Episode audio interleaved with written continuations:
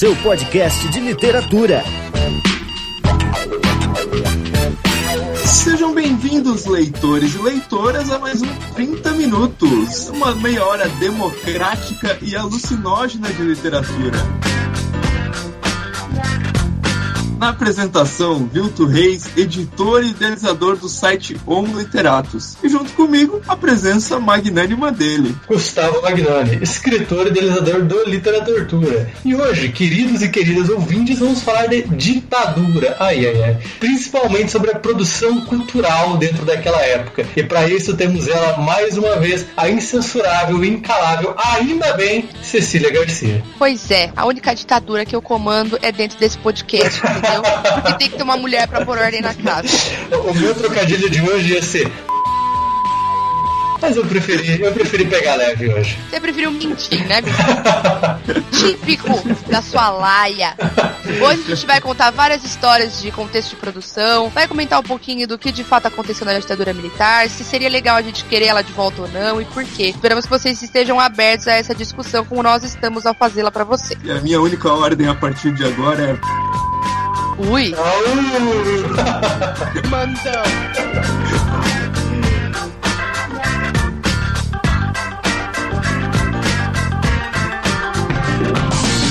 Vai começar falando um pouquinho sobre o que, que é a ditadura, o que foi a ditadura e a censura por quem pessoas, os artistas, é, o povo em geral passava, né? E falando principalmente com foco aí no AI-5. Cecília, nos dê uma breve introdução ao assunto. Então vamos lá, ele pediu, né, logo pra semi-comunista começar a falar do ato institucional número 5. Defina, antes de tudo, o que, que é um semi-comunista.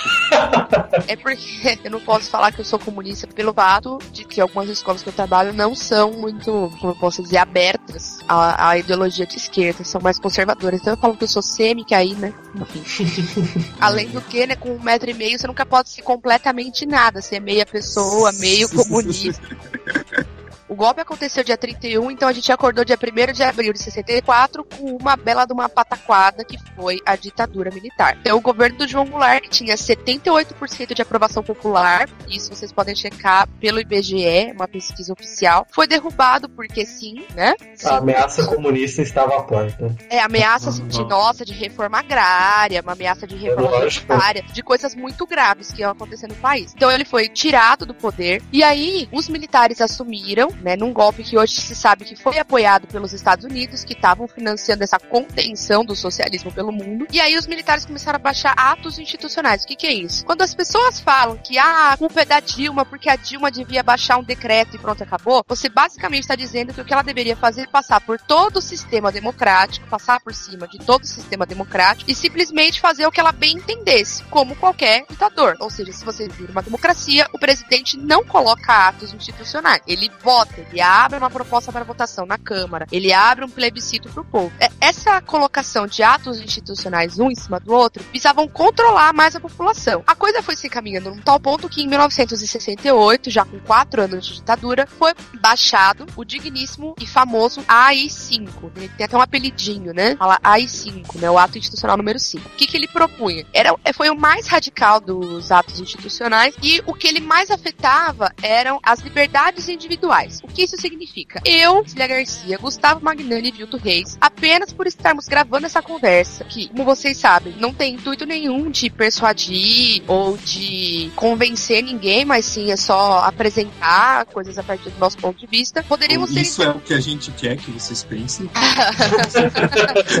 Nós poderíamos ser interpretados como subversivos e ser presos. Você tá ouvindo a gente agora. Se você tivesse saído para tomar uma cervejinha lá na época da, da ditadura militar e eles olhassem lá pro bar e achassem que alguém ali é suspeito, podia levar todo mundo lá para pro DP, lá pros centros horrorosos da polícia e fazer o que bem entendesse. Ou seja, qualquer aglomeração de pessoas, de quaisquer pessoas, poderia ser considerada suspeita. Isso significa, por exemplo, que reuniões de partido socialista são consideradas suspeitas. Portanto, todos que estão lá são presos. Isso significa que pessoas, por exemplo, hippies, que têm uma certa forma de se vestir e se portar, são consideradas perigosas. E se estiverem andando em um pequeno grupo, ou mesmo em par, ou ainda sozinha, podem ser consideradas perigosas e levadas presas. Ou seja, Ou, ou, né, se vestirem de vermelho, ou usarem uma boina, ou deixarem a barba crescer. ou olharem de uma forma diferente, ou suspeitar, ou ser amigo de alguém que faz isso e assim Ou por diante. saírem de casa, ou pisarem fora de casa depois do Ou de seja,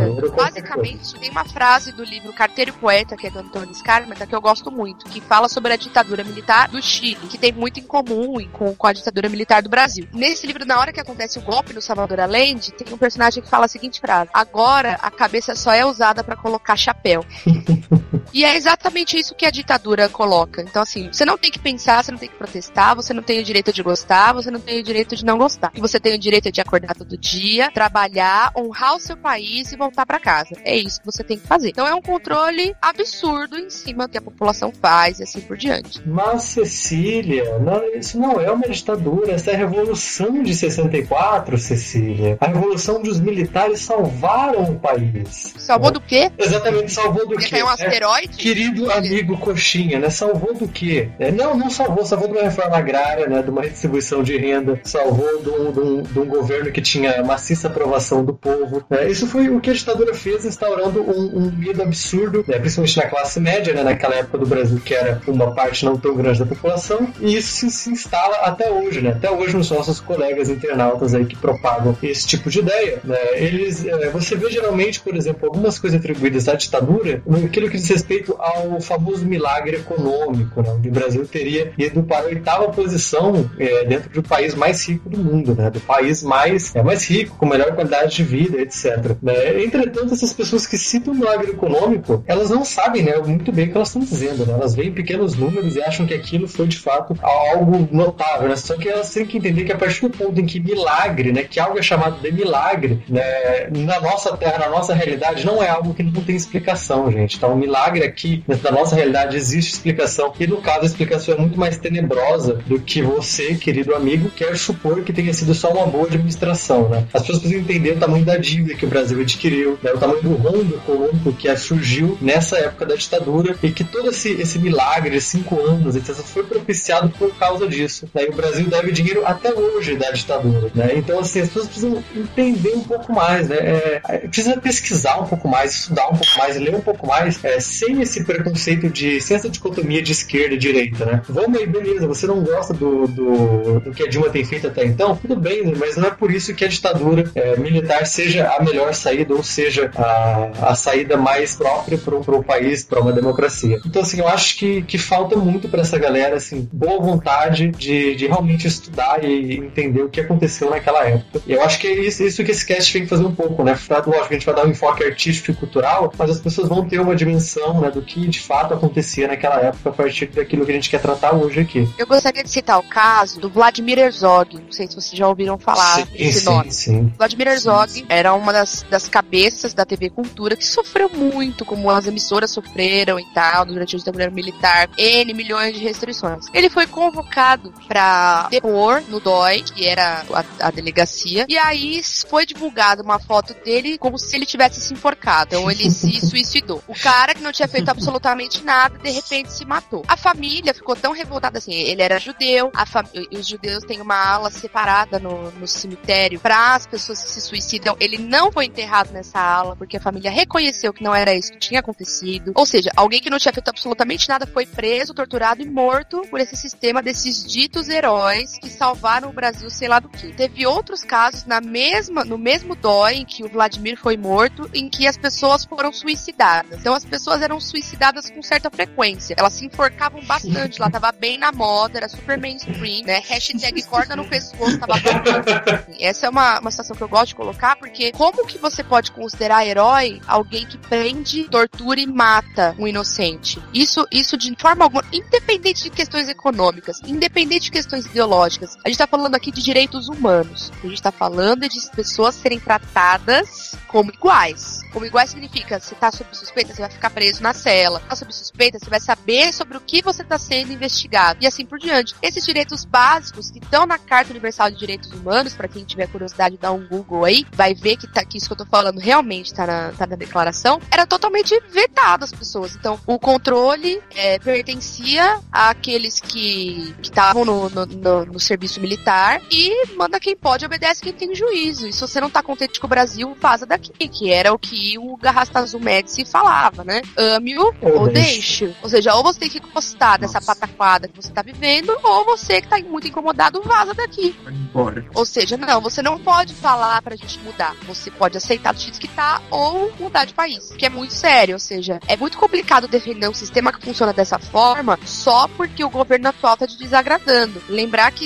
extremos não servem bem para ninguém, tá? Então, assim, se você pensar que esse cara, o Black, não gosta do Black Bloc, que o Black, ah, você pensa que com a ditadura militar é o Black Bloc preso, toma cuidado, porque pode ser você também. Não, a é, ditadura isso- também isso- prende inocente. Então, se a ditadura prende inocente, nada impede que você seja uma das vítimas. Então, vamos com calma nessa hora de, de bater palma pra ditadura, porque existia umas, um sentimento coletivo de ordem e, e organização e obediência e tranquilidade, né? Como diz aquela música maravilhosa do Rapa, paz sem voz não é paz. É medo. Você sabe o que eu acho interessante no, no comportamento do brasileiro? E aí eu me incluo, né? Porque a gente sempre gosta meio que sair fora, assim, quando é pra falar de um grupo e tal. É, é que a gente pensa muito pouco na nossa história, assim, sabe? A gente para muito pouco pra estudar a nossa história. E aí a gente repete os mesmos erros, assim, sabe? Não, não é uma coisa que aconteceu há 200 anos atrás. É uma coisa que aconteceu, começou há 50 anos atrás. O golpe aconteceu 50 anos atrás. Então a gente era pra estar mais evoluído nesse sentido. Eu acho que isso, isso acontece realmente, né? Eu acho que a Cecília e eu também eu estudo- estudei bastante a história do Brasil e continuo me interessando muito por ela. A questão aqui do programa é realmente assim, não é, não importa se você é de direita ou se você é de esquerda, a gente não vai discutir isso, não vai discutir qual o melhor modelo econômico. A questão é mesmo que de entrar na produção cultural em meio à ditadura. né? A única coisa assim que eu queria, antes da gente falar, antes da gente passar para isso, né, é, caso você ouvinte se tem uma tem uma tendência direita ou um governo, é, o que quer que for, não se sinta ofendido pelas nossas opiniões ou pela visão diferente aqui, etc. A questão é só, não responda, pelo amor de Deus, pelos erros da ditadura, é, atacando outras ditaduras de esquerda. Tá? Primeiro porque, porque isso é ridículo, porque ninguém aqui tá defendendo ditadura de esquerda, né? E segundo porque é, uma, é um argumento tão fraco, tão sem sentido. Você não, você não justifica um problema, você não responde um problema por outros problemas, tá? Você tem que se ater a eles primeiro. Então, se a gente tá aqui apontando os problemas da, da, de ditaduras de direita, né? A gente não tá livrando o casco da dita- das ditaduras de esquerda. né? É só assim, essa diferença que eu queria colocar, né? Tá falando aqui do, da ditadura militar, o que aconteceu no Brasil, etc, etc. Isso não, a gente não tá defendendo nenhum outro tipo de ditadura ou nenhum outro governo que você possa questionar, etc. Eu acho que só isso assim pra deixar algumas coisas claras antes da gente entrar na produção cultural. A única ditadura que eu defendo é que eu estou certa e o Gustavo e o Bruto estão errados sempre.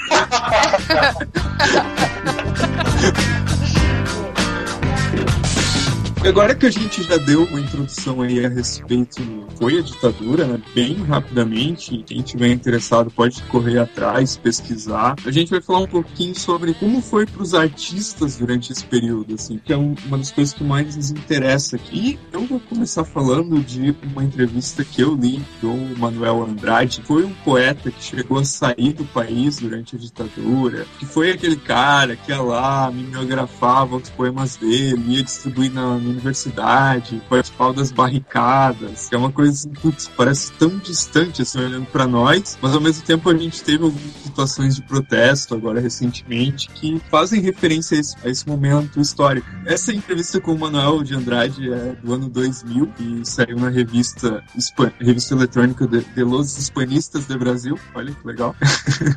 e ele, mas tem um trechinho do que ele disse que eu achei muito interessante. Ele disse o seguinte: Estamos pela globalização, e nesta ribalta somente os mitos são iluminados. Penso que todos aqueles que empunharam suas bandeiras naquela década de lutas deveriam honrar ainda essa memória. Nunca tivemos na história do mundo um ano com tantas barricadas como o ano de 1968. Eu achei bastante forte, assim, e ele comentou bastante, assim, sobre a força do que a poesia, que a poesia tinha, assim. E, e eu acho que ele não foi tão romântico como eu vejo assim, alguns poetas serem, dizerem, ah, é, minha poesia ia mudar tudo, alguma coisa assim, né? Ele disse, não, às vezes eu sabia que minha, minha poesia não, não ia mudar muita coisa, assim, mas sabe, o efeito que ela provocava em uma ou duas pessoas, para mim, sabe, já era o suficiente, assim. E, e, depois que ele saiu no Brasil, ele participou de vários programas é, libertários em outros países, inclusive publicou um livro chamado Poemas para Libertar, na América Latina, né? É, aproveitando esse gancho de gente que via no próprio, na própria produção a, a força, eu quero falar um pouquinho do Caio Fernando Abreu. Já comentei aqui minha admiração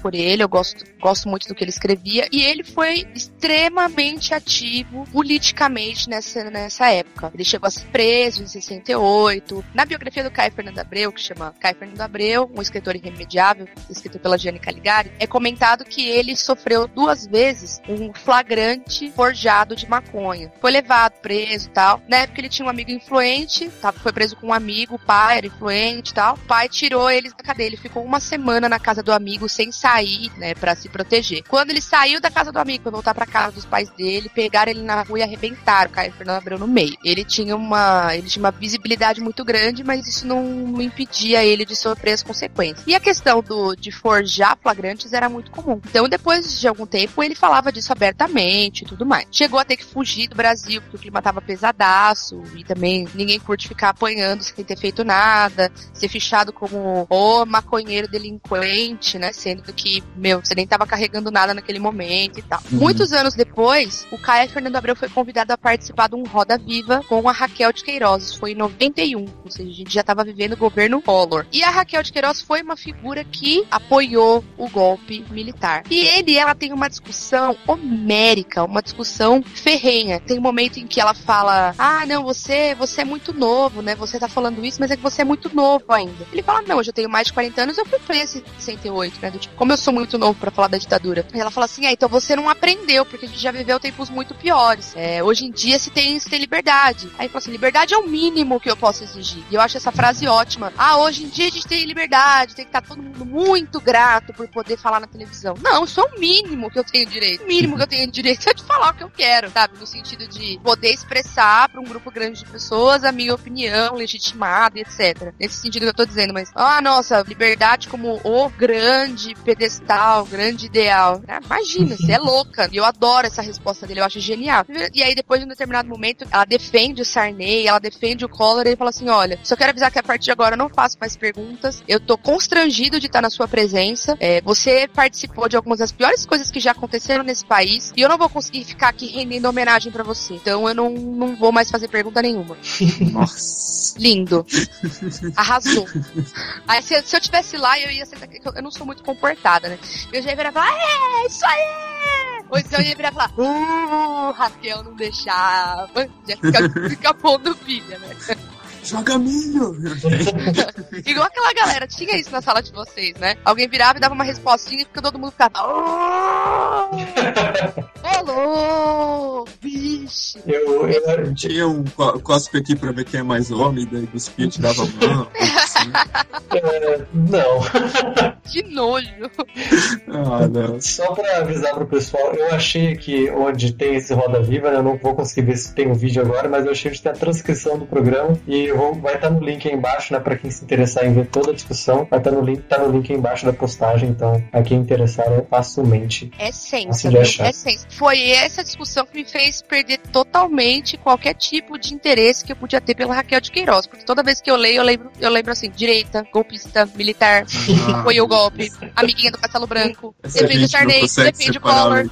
Eu não consigo, cara. não- Ah, não, mas aí é um pouquinho demais, é porque a, a ditadura impediu muita gente de escrever. Sim, de ser artista, né? De fato. E tem um outro momento nessa roda viva, gente, que ela fala que ela é latifundiária. Hum. Que o latifúndio Ah. dela é improdutivo. Mano, como assim? Você não tem vergonha de falar um negócio desse? Porque, meu, ter o seu direito de liberdade de expressão pra falar uma porcaria dessa era melhor ser censurada, meu bem. Pra falar um negócio desse e não ter nenhum pinguinho de vergonha na sua cara. Ai, tô nervosa, gente.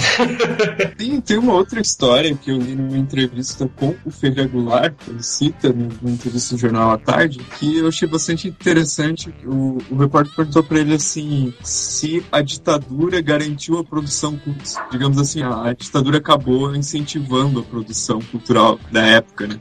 Daí o, o Goulart deu uma resposta legal, né? Porque ele contou uma outra história, que é a seguinte: que quando eles proibiam uma peça, por exemplo, o pessoal ia pra rua enfrentar as consequências disso e tal. E aí aconteceu uma coisa muito interessante que a, a, a ditadura anunciou que a produção literária ia ter que passar por uma censura prévia para poder ser publicada. E quem eram os dois maiores rom- os romancistas mais conhecidos do Brasil no momento, no Brasil e no mundo, eram o Jorge Amado e o Érico Veríssimo. E os dois caras pegaram e disseram o seguinte: olha, se tiver que passar por censura, então a gente não publica aqui no Brasil, a gente publica direto lá fora. Aí o que aconteceu?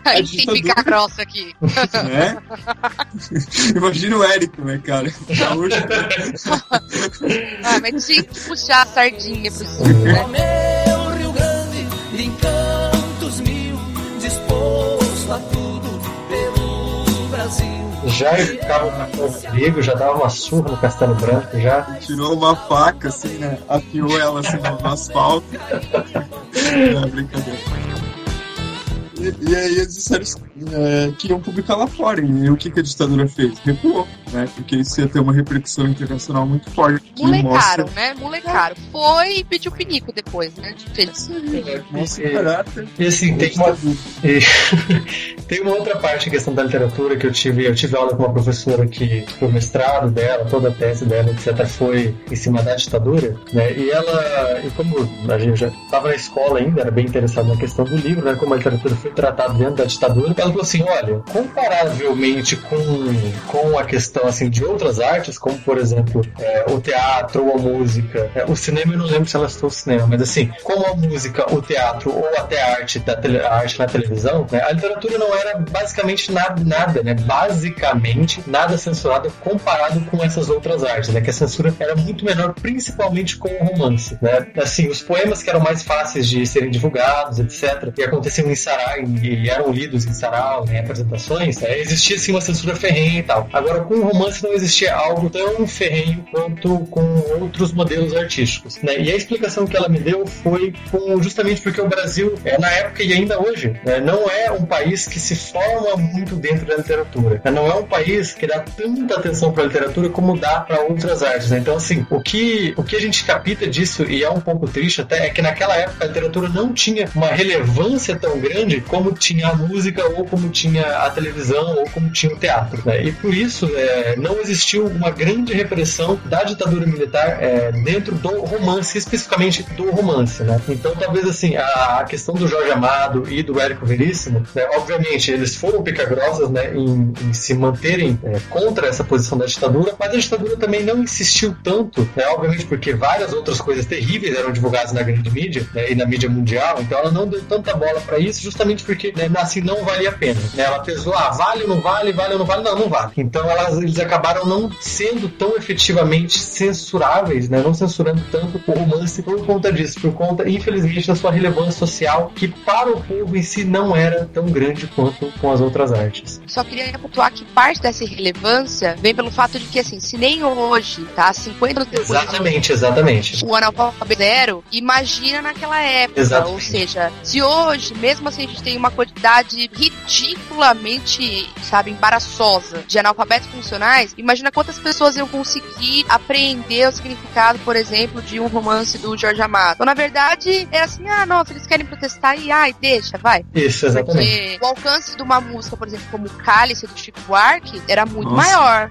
Muito maior. Sem dúvida. E assim, bem, já que você citou Cálice, né? Eu também eu trouxe aqui pra falar um pouco dessa música, porque a história dela é bem curiosa. E além de eu achar, assim, pra mim, é uma das músicas mais significativas na, em relação à censura que eu vejo na ditadura, né? É, não falo necessariamente do modo de vida, etc., mas fala da censura, que, que, é, essa, que é a Cálice, né? Justamente. E ela foi composta por Gilberto, né? Pelo Gilberto Gil e pelo Chico Buarque. né? O Gil foi quem compôs o, o, o trecho essencial dessa música pra falar da ditadura. Dos bêbados do centro da cidade. Pai, afasta de mim esse cálice. Pai, afasta de mim esse cálice. Pai, afasta de mim esse cálice. De vinho tinto de sangue. Afasta de mim este cálice de vinho tinto de sangue, né? E, e aí o refrão, o refrão fica em cima é cálice, cálice, cálice, cálice, né? O que, o que é relevante nesse cálice, cálice, cálice, é, né, eu acho que a grande maioria já sacou, né? Muito óbvio. Quando isso aconteceu, o Chico foi rápido, ele entendeu o que, que isso queria dizer. né? Não era apenas um cálice do cálice, né, do copo cálice, era um cálice de cálice, né? Calhe a sua boca, né? Então essa foi a jogada de, de palavras e de sons, né? Que o Gil, que o Gil construiu aí e cabe muito bem dentro da música.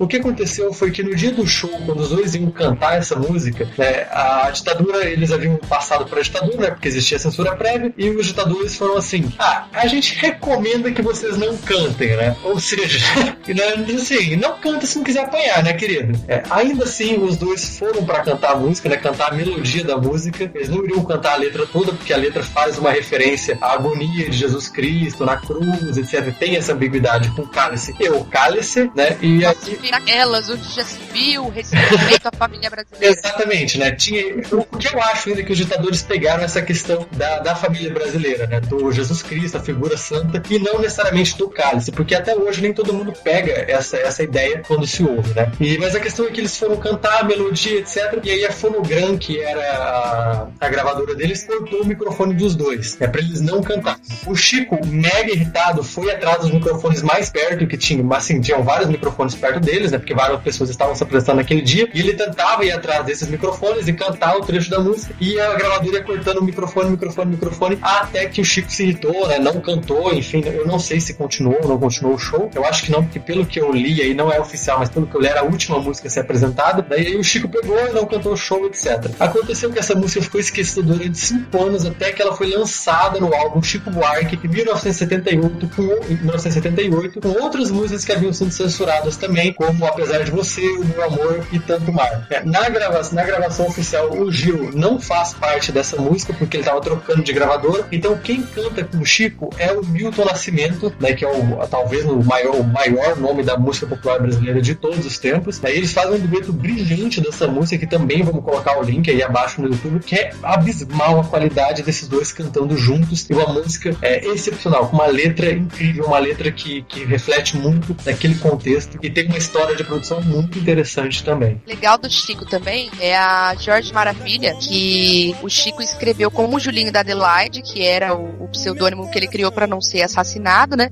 Tudo bem que ele era filho do Sérgio Buarque de Holanda. Matar o filho do Sérgio Buarque de Holanda era um trampinho, né?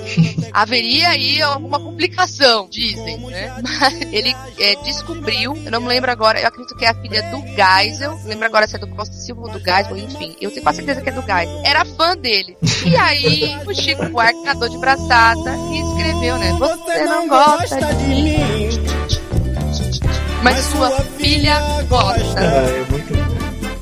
Você não gosta de mim, mas sua filha gosta. Se eu fosse um militar, eu dava na cara da minha filha e falava, essa graçada, toma vergonha.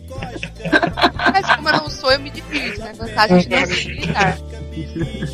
É sensacional, essa história é muito boa também. Outra história que eu gosto de compartilhar relacionada ao período militar é a história do Nelson Rodrigues com o filho dele, que é o Nelsinho, chamado Nelsinho, né? É, o Nelson, ele tem uma postura, tanto que enfim, é, é clara e evidente nos textos dele, muito conservadora, reacionária mesmo. E ele nunca fez questão de esconder isso, um cara que de muitas formas acreditava que, que a coisa poderia mudar através da chegada dos militares. E o filho dele, assim, ó, combatente com arma, lutava e tal. Então, Eles viviam muitos atritos. Até que o que, que aconteceu? Em 1972, o Nelsinho foi preso. E aí, claro que o Nelson, pai, foi lá livrar a cara do filho dele. Vão matar meu filho. Ele chegou lá na lá no, no DOC, lá no, no DOI deles lá, e falou: olha, meu filho tá preso tal. Fica esperto, ele tem o peito afundado, que era uma, uma marca de nascença, um defeitinho de nascença.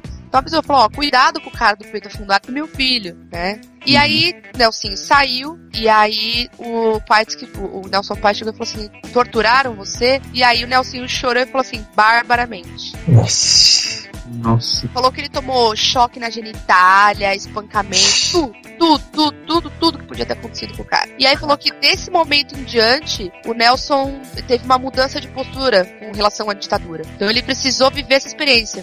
Então o que, que ele começou a fazer? Ele começou a parar de defender, parar de falar bem. Ele não podia assumir uma postura radicalmente contra, para não chamar atenção também, o que era um outro problema. Mas ele começou a organizar todo um esquema para tentar tirar o filho dele do Brasil. Aí é aquela coisa, o filho não queria sair sozinho, porque também, né, não ia abandonar a galera que tava junto com ele aqui. Mas eu gosto muito dessa história porque mostra que até gênios como o Nelson podem cometer equívocos e podem reconhecer isso. Então, a hora que ele falou: Meu, pera, os caras pegaram meu filho porque meu filho tava protestando. Meu, deram choque, sabe, nas partes íntimas do meu filho. Como assim? É, é muito sério, é muito grave. Então, essa é uma história que, pra mim, por exemplo, é muito emocionante. Né? De Não, imaginar esse pai chegando lá pra buscar o filho, o filho chorar e falar assim: me torturaram barbaramente. Torturaram muito, muito, Sim. muito, muito. Foi uma torturinha.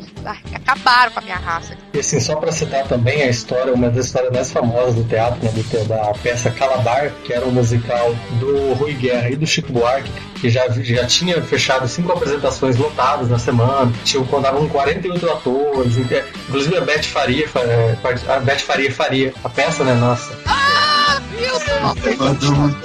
Viu, tem perdido aqui, né? Ah, Ô, viu. E... Ah, é legal, né? Faz uma piada ruim, mas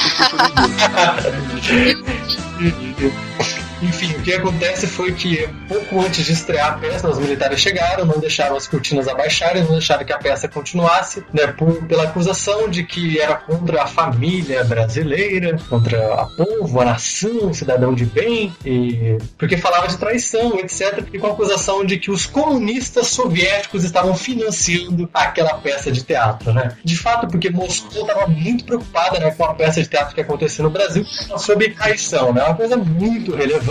Aconteceu que essa peça acabou sendo liberada em 1980, né? Alguns anos depois. E só que o interessante é que ela voltou agora, há pouco tempo, se eu não me engano, ah, lá em dois, agora em 2013, no ano passado. E, e então o Rui Guerra decidiu de fato retomar essa peça e, e trabalhar nela de novo 40 anos depois. né? Esse texto tem um texto sobre no literatura, também vai estar linkado aí. Enfim, é uma outra história né, do teatro bem interessante também.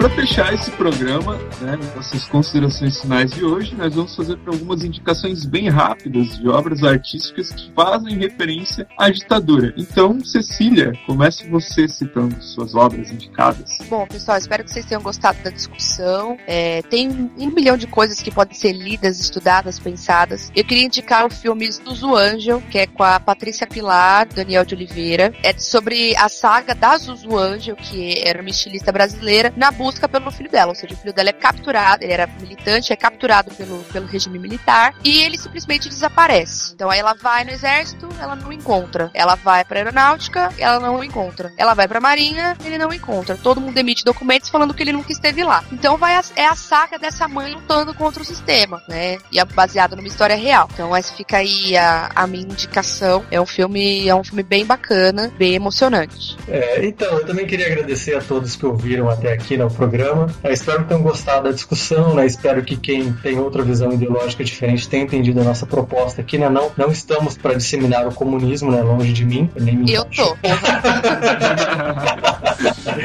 É, não, mentira, não tá não. Você fica brincando e o pessoal de antes, né? o pessoal leva a sério e você perde o seu brilho, a sua popularidade no podcast, Cecília. Eu queria só, né, de novo agradecer a todos os ouvintes, assinem o nosso feed, etc. E citar aqui duas obras, né, pra vocês que se interessaram pelo assunto. Um filme, O Ano que Meus Pais Saíram de Férias, né, do K.O. Hambúrguer, eu não sei se é hambúrguer ou hambúrguer que se fala o nome dele, mas é um filme muito legal de uma criança que, que acaba vendo com uma comunidade de judeus, porque os pais precisam fugir da ditadura, etc. É realmente uma história bem tocante, representou o Brasil no Oscar de 2007, 2008, não sei, é, que foi no lugar de Tropa de Elite. É, não é um filme melhor que Tropa de Elite, né, mas representou o Brasil. É um filme muito bacana. A outra coisa que eu queria citar é literatura, da Azahar, que sempre muito, né, com livros excepcionais, está publicando uma, não é uma trilogia, mas são três livros que falam sobre a ditadura, três livros excepcionais. Né? O primeiro é A Ditadura que Mudou o Brasil, é uma obra realmente relevante, e o outro é um trabalho inédito que eu estou para receber, que eu estou muito ansioso para receber esse livro, que é As Universidades do Regime Militar, do Rodrigo Pato Samota, que fala sobre justamente como a ditadura militar é, interferiu ou influenciou aí os ditames da educação das universidades é, brasileiras, né? como, é que era, é, como é que era a censura, qual o impacto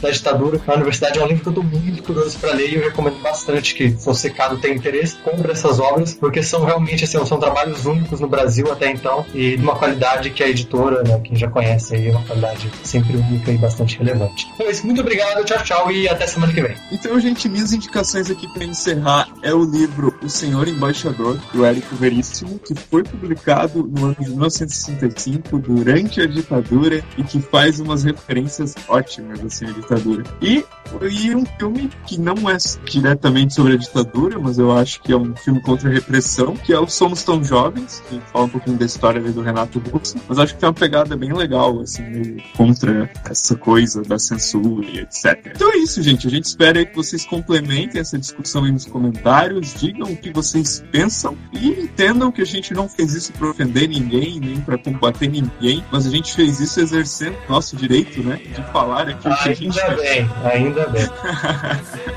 É isso aí, gente. Até semana que vem. Hoje você é quem manda, falou, tá falado, não tem discussão, não. A minha gente hoje anda falando de lado e olhando pro chão. Viu você que inventou esse estado, inventou de inventar toda a escuridão. Você que inventou o pecado, esqueceu-se de inventar o perdão.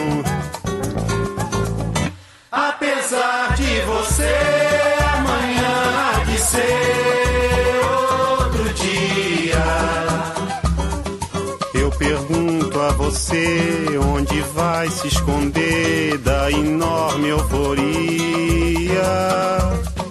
Como vai proibir quando o galo insistir em cantar? Água nova brotando e a gente se amando sem parar. Quando chegar o momento, esse meu sofrimento, vou cobrar com juros, juro. Todo esse amor reprimido, esse grito contido, este samba no escuro. Você que inventou a tristeza, ora tem a fineza de desinventar. Vai pagar e é dobrado cada lágrima rolada nesse meu penar. Apesar de você, amanhã ser outro dia. Ainda pago pra ver o jardim florescer, qual você não queria.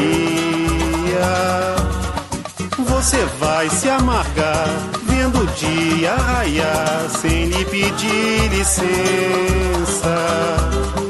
E eu vou morrer de rir que esse dia de vir antes do que você pensa.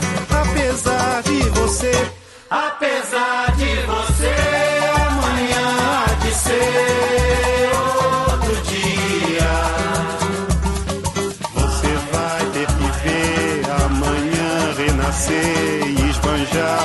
amanhã renascer e esbanjar poesia. ficar vendo o céu clarear. De repente, impunemente, como vai abafar nosso coro a cantar na sua frente? Apesar de você, apesar de você, amanhã há de ser outro dia você vai se dar mal, etc e tal. Laraiá, laraiá,